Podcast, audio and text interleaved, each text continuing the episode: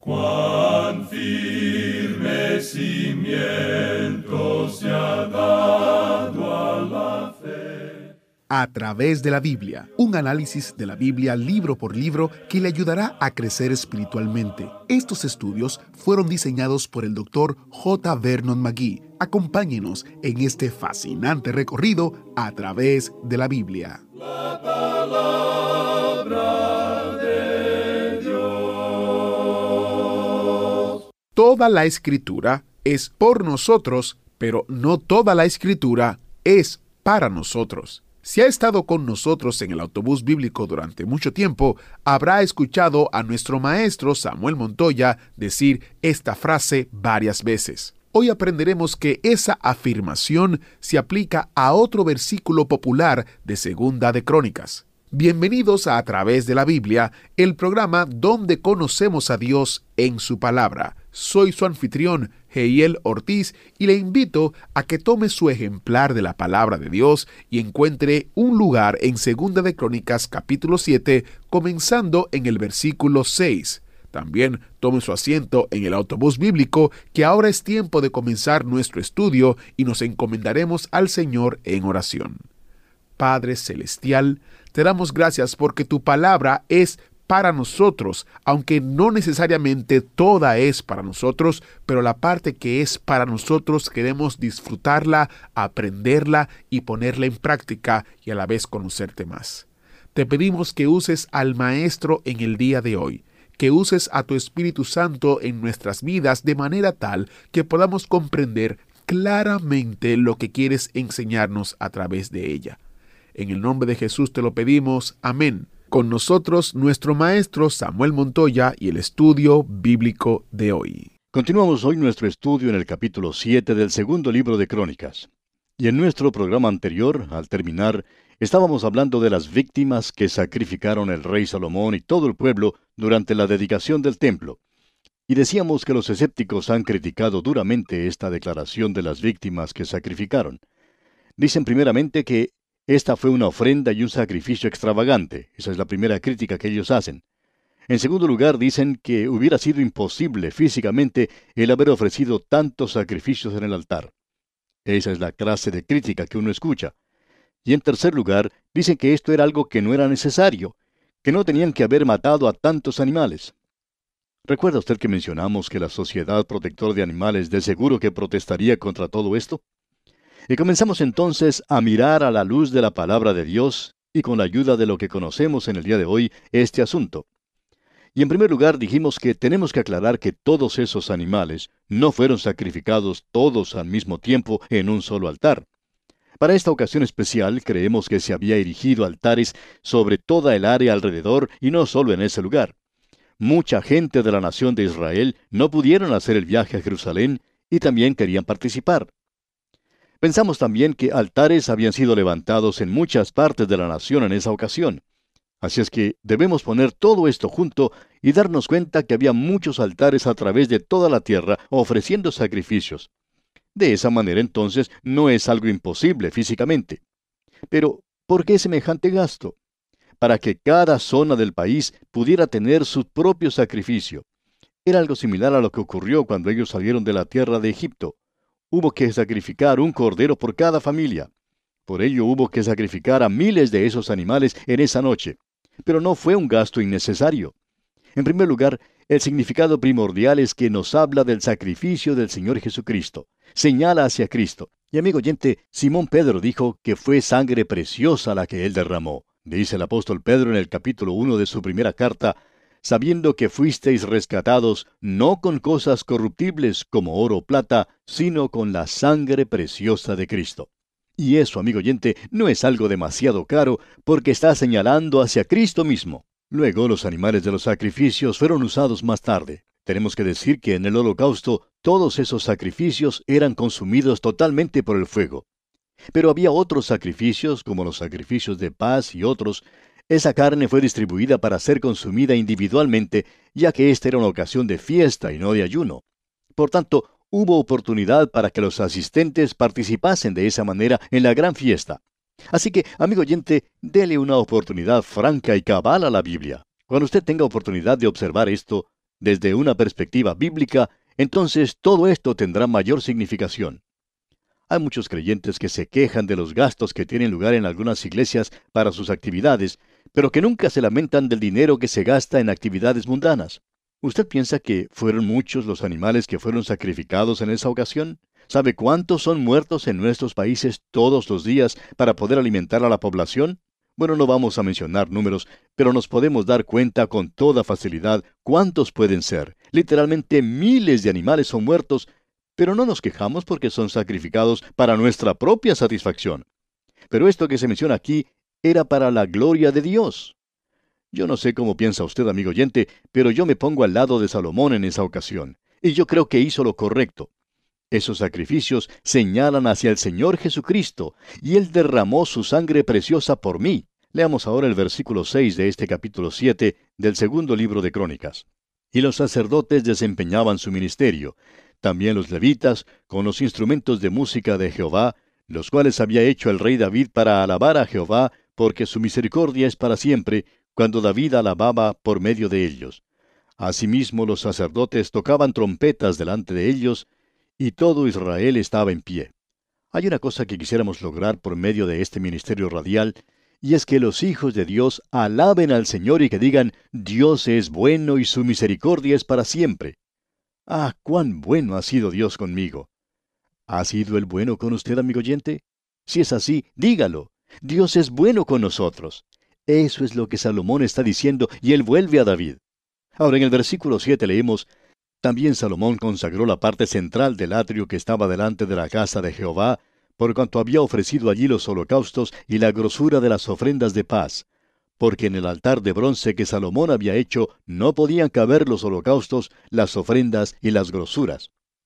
No nos vamos a detener en este versículo, sino que vamos a seguir adelante con la lectura en este capítulo para ver qué es lo que se nos dice en los versículos 11 al 14 ahora. Terminó pues Salomón la casa de Jehová y la casa del rey, y todo lo que Salomón se propuso hacer en la casa de Jehová y en su propia casa fue prosperado. Y apareció Jehová a Salomón de noche y le dijo, Yo he oído tu oración, y he elegido para mí este lugar por causa del sacrificio si yo cerrare los cielos para que no haya lluvia, y si mandare la langosta que consuma la tierra, o si enviare pestilencia a mi pueblo, si se humillare mi pueblo, sobre el cual mi nombre es invocado, y oraren y buscaren mi rostro, y se convirtieren de sus malos caminos, entonces yo oiré desde los cielos, y perdonaré sus pecados, y sanaré su tierra. Vamos a dedicar bastante tiempo considerando esta porción de las Escrituras porque creemos que no hay otra parte que haya sido tan sacada de su contexto, que haya sido utilizada sin cuidarse de su significado primario, y que es usada como una promesa de Dios a nosotros si es que hacemos ciertas cosas en cambio, y entonces Dios hará estas cosas. Este versículo ha sido remodelado de muchas maneras para servir en cualquier situación local. En realidad, ha sido utilizado para promover avivamientos.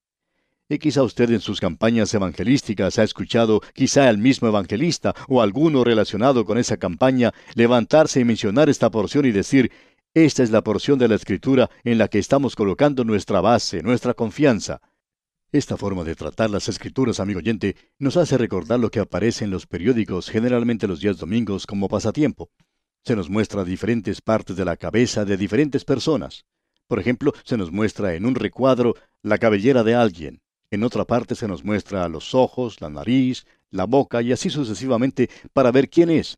Usted los pone todos juntos y puede terminar con la cara de una muchacha con bigotes o la de algún personaje conocido, siempre de barba, pero que en este recuadro aparece afeitado. Esa no es la manera de utilizar las escrituras, amigo oyente. Este pasaje al que hacemos mención es quitado completamente de su contexto y colocado en una situación de nuestros días. Pero creemos nosotros que una cuidadosa consideración de este versículo, de esta porción, revela su ubicación y su contexto y su contenido que nos impide tomarlo como una cápsula y tragarlo sin ningún cuidado en cuanto a su real significado. Lo violentamos cuando lo sacamos de su lugar solo porque parece venir bien en relación con nuestros planes y dice lo que queremos decir, ignoramos su propósito principal y le quitamos su vitalidad.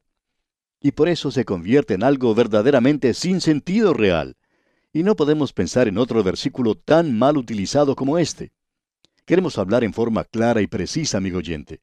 somos de los que creen firmemente en la dispensación de Dios. Pensamos que es el único sistema que trata en forma consistente toda la Biblia. Le da un significado literal a la palabra de Dios y un significado verdadero a ella.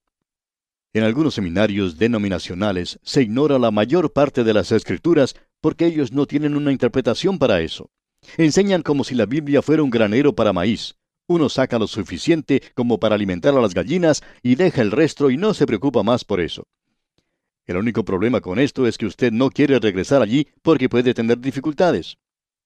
Creemos que la interpretación dispensacional, si se nos permite el uso de esta palabra, tiene sus problemas, pero resuelve muchos más que cualquier otra interpretación que se haya mencionado. Reconocemos que el Sermón del Monte mira hacia el reino futuro y que será la ley del reino, pero también creemos que tiene un mensaje para nosotros en nuestros días. Pensamos que el Padre Nuestro pierde su significado cuando se lo usa de la misma manera que lo están haciendo en algunas iglesias solventes. Pero creemos que en la gran tribulación esa oración va a tener un significado real, aun cuando creemos en la dispensación de Dios, no somos extremistas en cuanto a eso. Nunca hemos excluido al Sermón del Monte. En realidad, predicamos sobre él. Muestra que el hombre no alcanza las normas señaladas por Dios. También encontramos que el Padre Nuestro es de ayuda. Yo lo uso también como mi oración. Lo que tenemos que notar es que hay una interpretación de las escrituras, eso es una cosa. Otra diferente es la aplicación de las escrituras. Hay un viejo dicho entre los círculos cristianos que dice, toda la escritura es por nosotros, pero no toda la escritura es para nosotros. Ahora bien, la interpretación de este versículo de las escrituras es que no ha sido escrito para nosotros. Su aplicación es por nosotros. La ocasión es, como hemos visto, la dedicación del templo de David que edificó Salomón. Es la palabra de Dios a Salomón con respecto a esa tierra y en ese día. Después de la dedicación, Salomón dirigió a Dios esa gran oración que ya hemos tenido ocasión de mencionar. Dios le responde entonces a Salomón y ahora Dios recuerda las oraciones de su pueblo y le dice en el versículo 14, mi pueblo sobre el cual mi nombre es invocado. Note usted, mi pueblo. ¿A quién se está dirigiendo? Pues por mi pueblo se entiende Israel, sobre el cual mi nombre es invocado. También dice, si se humillare. Y luego más adelante la tercera cosa es, y oraren y buscaren mi rostro y se convirtieren de sus malos caminos. Ahora Dios prometió tres cosas a Israel, que Él oiría sus oraciones, perdonaría sus pecados y que sanaría su tierra. Eso tenía mucho significado para Israel, condiciones determinadas indicadas por Dios y su historia demuestra la exactitud y el positivismo literal de ellas. Ahora tenemos la interpretación. Cuando uno va al Nuevo Testamento, encuentra a Juan el Bautista diciendo, Arrepentíos porque el reino de los cielos se ha acercado. El Señor Jesucristo las repitió llamando a la nación a que acepte sus condiciones. Esas condiciones y las promesas de Dios serán cumplidas. Era una oferta legítima. Los israelitas han sido diseminados por todo el mundo. Ellos no pueden tener paz en esa tierra porque no han cumplido con esas condiciones. Esa es una interpretación literal. Ahora veamos la aplicación. Este versículo tiene un mensaje para mí. No lo puedo echar a un lado solo porque Dios no lo dirigió para mí. Creemos que tiene una fórmula, una receta. Dice mi pueblo. Ahora, ¿quiénes son en estos días los que pertenecen a su pueblo? Él tiene un pueblo hoy y ese pueblo proviene de la iglesia. Dice la Escritura, quien se dio a sí mismo por nosotros para redimirnos de toda iniquidad y purificar para sí un pueblo propio. Dios tiene su pueblo, y Él dice, si se humillare mi pueblo. La carne es muy orgullosa. Se nos dice de una manera inequívoca en la palabra de Dios por medio del apóstol Pablo en su carta a los Efesios, capítulo 4, versículos 1 y 2, lo siguiente. Yo pues, preso en el Señor, os ruego que andéis como es digno de la vocación con que fuisteis llamados, con toda humildad y mansedumbre, soportándoos con paciencia los unos a los otros en amor. Y ese es un fruto del Espíritu. El fruto del Espíritu es amor, gozo, paz, paciencia, benignidad, bondad, fe, mansedumbre, templanza. La humildad mental es algo recomendable en el creyente en estos días. Continuando ahora con este versículo 14 aquí en el capítulo 7 del segundo libro de Crónicas, tenemos una frase que dice que si ellos oraren, y en otra parte en la Escritura se nos dice, orando en todo tiempo con toda oración y súplica.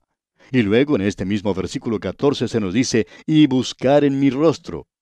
Allá en la primera epístola del apóstol Juan leemos que si confesamos nuestros pecados, Él es fiel y justo para perdonar nuestros pecados y limpiarnos de toda maldad.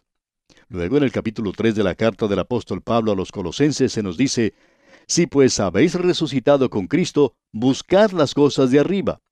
Ese es un mensaje para mí.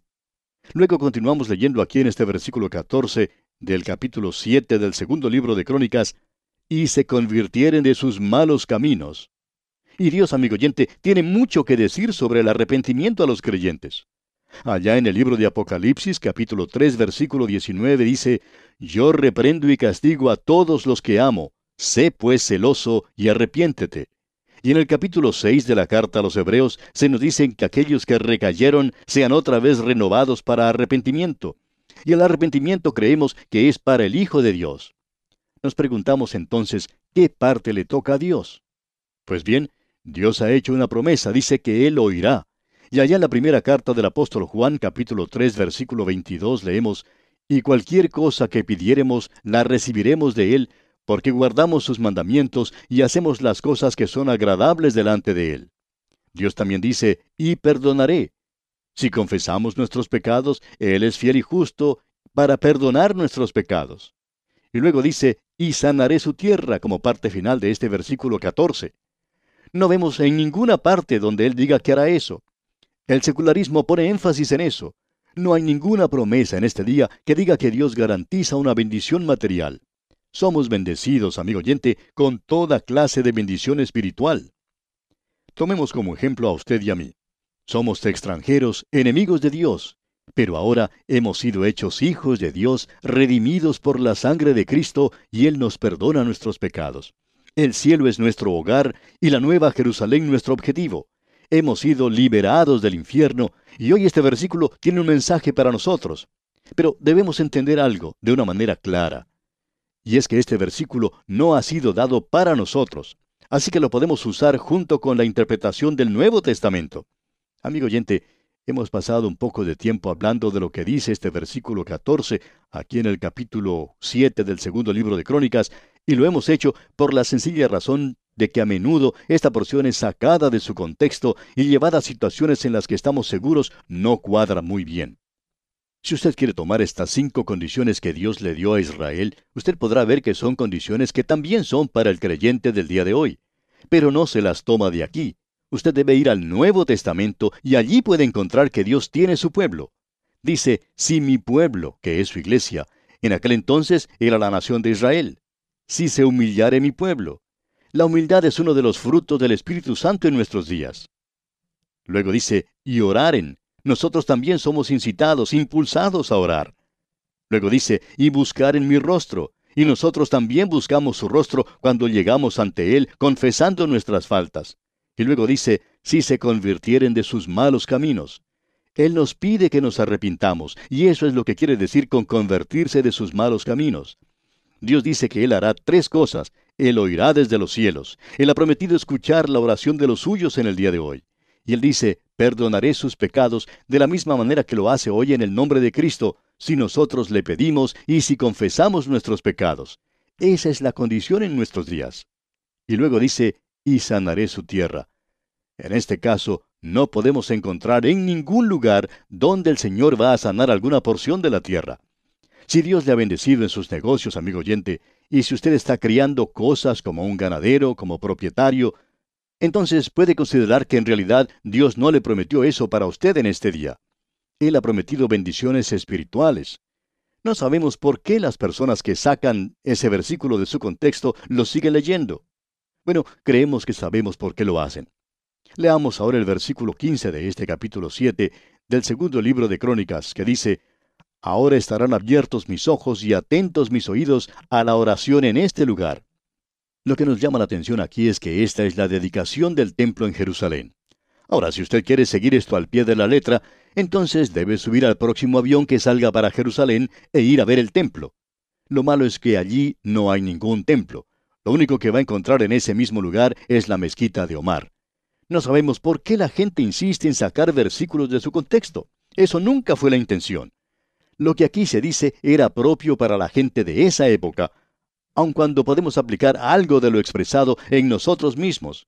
Pero creemos que es mucho mejor ir a buscar y conseguir lo que Dios nos dice en una forma más directa. Bien, prosigamos ahora con el versículo 16 de este capítulo 7 del segundo libro de Crónicas. Porque ahora he elegido y santificado esta casa para que esté en ella mi nombre para siempre, y mis ojos y mi corazón estarán ahí para siempre. Si usted pudiera visitar Jerusalén y hospedarse en uno de los hoteles que están cerca a este lugar, podría levantarse por la mañana y mirar a través de las ventanas este mismo sitio que es mencionado en este pasaje. Y quizá pueda decir para sí mismo, estoy mirando el mismo lugar que Dios está mirando, porque este sitio es un lugar muy especial para Dios. Ahora leamos los versículos 17 y 18. Y si tú anduvieres delante de mí como anduvo David tu padre, e hicieres todas las cosas que yo te he mandado, y guardares mis estatutos y mis decretos, yo confirmaré el trono de tu reino, como pacté con David tu padre, diciendo, no te faltará varón que gobierne en Israel. Dios les había prometido el linaje davídico, que no llegaría a haber tiempo durante el cual no tuvieran quien reinara. No hay nadie hoy en esa tierra que pueda decir que es del linaje de David. Pero hay uno que está sentado hoy a la mano derecha de Dios y a quien se dijo, siéntate a mi diestra hasta que ponga a tus enemigos por estrado de tus pies. Ahora los versículos 19 y 20 dicen, Mas si vosotros os volviereis y dejareis mis estatutos y mandamientos que he puesto delante de vosotros, y fuereis y sirviereis a dioses ajenos y los adorareis, yo os arrancaré de mi tierra que os he dado, y esta casa que he santificado a mi nombre, yo la arrojaré de mi presencia y la pondré por burla y escarnio de todos los pueblos. Y eso es lo que ese lugar llegó a ser y es en el día de hoy. Ya no es un lugar sagrado. La mezquita de Omar se encuentra allí. Luego leemos en el versículo 21, Y esta casa que es tan excelsa será espanto a todo el que pasare y dirá, ¿por qué ha hecho así Jehová a esta tierra y a esta casa? Cuando uno se pone en la actualidad a ver el sitio donde estaba el templo, no puede menos que preguntarse, ¿por qué se encuentra en esas condiciones? Allí tenía que haber estado la casa de Dios. Sin embargo, en la actualidad solo se puede ver paganismo y barbarismo, como en cualquier otro lugar de la tierra. Uno pensaría que, ya que era el lugar que él había elegido, no dejaría que eso sucediera. Pero lo que está ocurriendo es exactamente lo que Dios dijo que ocurriría. Ahora el versículo final de este capítulo 7, versículo 22 dice, Y se responderá, por cuanto dejaron a Jehová, Dios de sus padres, que los sacó de la tierra de Egipto, y han abrazado a dioses ajenos, y los adoraron y sirvieron. Por eso Él ha traído todo este mal sobre ellos. Esa es la respuesta que se debe dar cuando se hace una pregunta sobre la actual condición de ese lugar. La palabra de Dios lo dice con toda claridad. Lo sucedido es porque ellos dejaron a Jehová Dios. Y así llegamos al final de este capítulo 7 del segundo libro de Crónicas, y de la misma forma llegamos también al final de este estudio por el día de hoy. En nuestro próximo programa daremos comienzo al capítulo 8 de este segundo libro de Crónicas. Le invitamos a sintonizarnos. Será pues, hasta entonces, que las bendiciones del Señor sean su más rica herencia, ahora y siempre. Agradecemos que nos acompañara en el estudio de hoy. Le invitamos a que visite nuestro sitio en internet a través de la biblia.org. Ahí puede suscribirse para recibir las notas y bosquejos de lo que estamos estudiando y noticias del ministerio. También encontrará la variedad de libros y materiales gratuitos que tenemos para usted. El sitio es a través de la biblia.org. Todo lo que hacemos es posible gracias al Señor y a personas como usted que se unen a nosotros en la obra de llevar la palabra entera al mundo entero. A través de la Biblia es una producción de Radio Transmundial. Comparta con nosotros sus comentarios al correo electrónico atv@transmundial.org atv@transmundial.org .org. Recuerde que puede volver a escuchar este y cualquiera de los programas anteriores en a través de la Biblia.org. A través de la Biblia.org. Allí también encontrará todas las opciones disponibles para escuchar el programa. A través de la Biblia llega a usted por cortesía de esta emisora. Su